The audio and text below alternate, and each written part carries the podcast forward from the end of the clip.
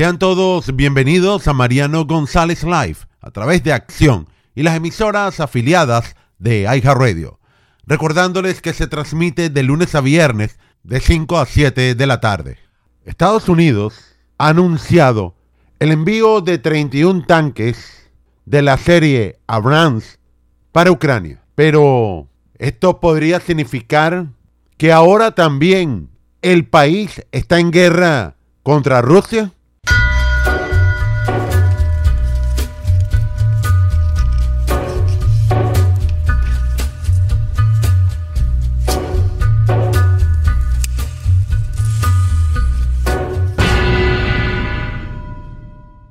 Luego de 11 meses que Rusia iniciara la guerra contra Ucrania, Estados Unidos y sus aliados han anunciado la entrega de un nuevo material bélico que estaría a disposición para el gobierno ucraniano. Estamos hablando de tanques de guerra, lo cual este recurso se hace inminente ante la posibilidad que Vladimir Putin empiece a movilizar más tropas a medida que la temperatura va subiendo. Es decir, está preparando una nueva ofensiva contra su vecino. Y por esta razón, ahora llega un nuevo armamento, la cual ha sido solicitado por el presidente ucraniano. Y los aliados occidentales le han facilitado tanques modernos, aparte de más armamento de guerra, que serían muy necesarios para enfrentar los continuos ataques de los rusos. Lo cual, esto significa una nueva era en este conflicto bélico y estaría lejos de finalizar. Al contrario, probablemente ha empezado a aumentar. Así lo que fue durante varios días un secreto a voz alta, luego que se filtrara anónimamente que el gobierno de Estados Unidos enviaría tanques de guerra a Ucrania, el canciller alemán Scholz también dio el paso al frente y su país se ha comprometido también a enviar tanques de guerra. Y tanto Washington como Berlín explicaron que no se trata una amenaza ofensiva contra Rusia. Es para ayudar a Ucrania a defender su soberanía e integridad territorial. Y estamos hablando de tanques de guerra que están entre los más poderosos del mundo, que sin duda va a ayudar fuertemente al gobierno de Ucrania y probablemente mejorará su capacidad para retomar y reclamar territorios soberanos que han sido despojados por las fuerzas invasoras. Así que la reacción de Rusia no se hizo esperar, atacado con sendos misiles a Ucrania, aunque por supuesto la asignación, la entrega de estos tanques podrían demorar unos meses.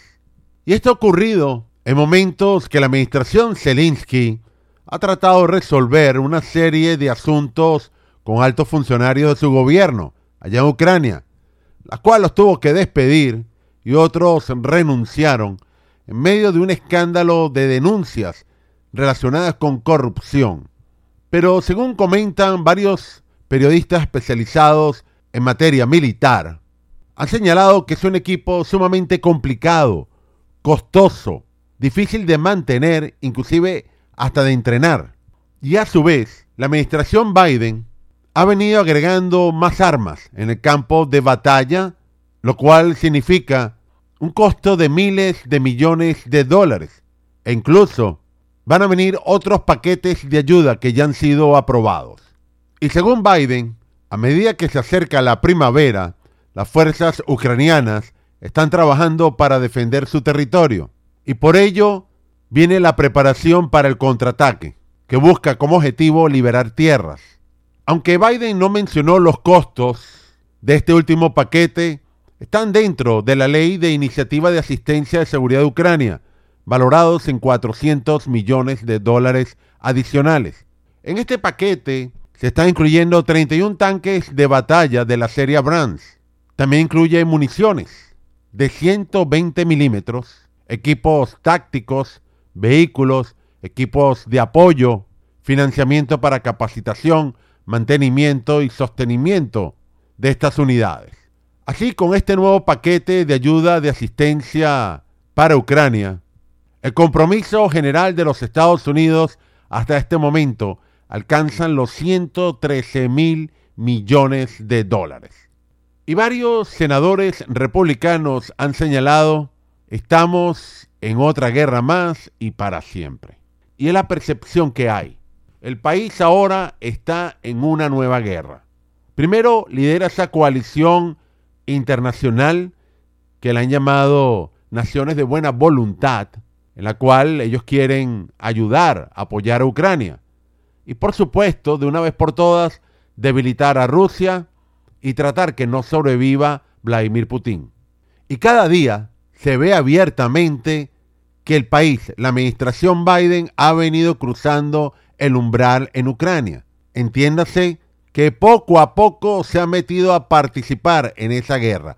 Y ahora ya nos están diciendo que va a ser una guerra a largo plazo y que esa es la intención. Algunos dicen que el cambio en la política estadounidense se debió cuando Rusia empezó con su poder nuclear amenazar la humanidad. Y cuando aquel 24 de febrero del año pasado, con las imágenes que observamos, los tanques rusos atravesando la frontera dirigiéndose hacia Ucrania, me recuerdo claramente que Anthony Blinken, el secretario de Estado, dijo, no, no, no, nosotros no nos hemos planteado una ayuda militar, simplemente vamos a respaldar al pueblo de Ucrania. Eso es lo que decía la Casa Blanca, entonces empezaron las sanciones contra Rusia. Ustedes recordarán, apuntalando a los bancos, a los oligarcas, a las élites, a las empresas del gobierno y hasta la misma familia de Vladimir Putin y otros políticos rusos. Es decir, Estados Unidos hablaba de presionar. No se mencionaba el recurrir o llevar adelante una intervención militar, ninguna confrontación. Estaban evitando que la OTAN no entrara y Rusia todo el tiempo decía que iban a provocar la Tercera Guerra Mundial. Después de esos anuncios de Tercera Guerra Mundial, en una oportunidad Biden dijo, nosotros vamos a evitar eso. Y poco a poco hemos visto cómo Estados Unidos ahora este conflicto lo ha convertido, digamos, quizá la palabra sea un poco exagerada, pero ya es una guerra total contra Rusia.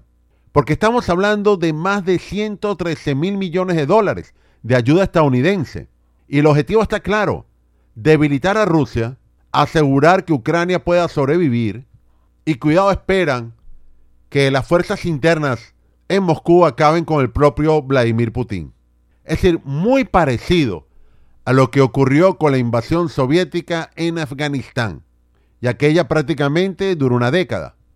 Entonces, los fondos asignados para Ucrania han venido subiendo sustancialmente, y ahora estamos observando un apoyo militar, una capacitación, y hablan desde el punto de vista hasta humanitario.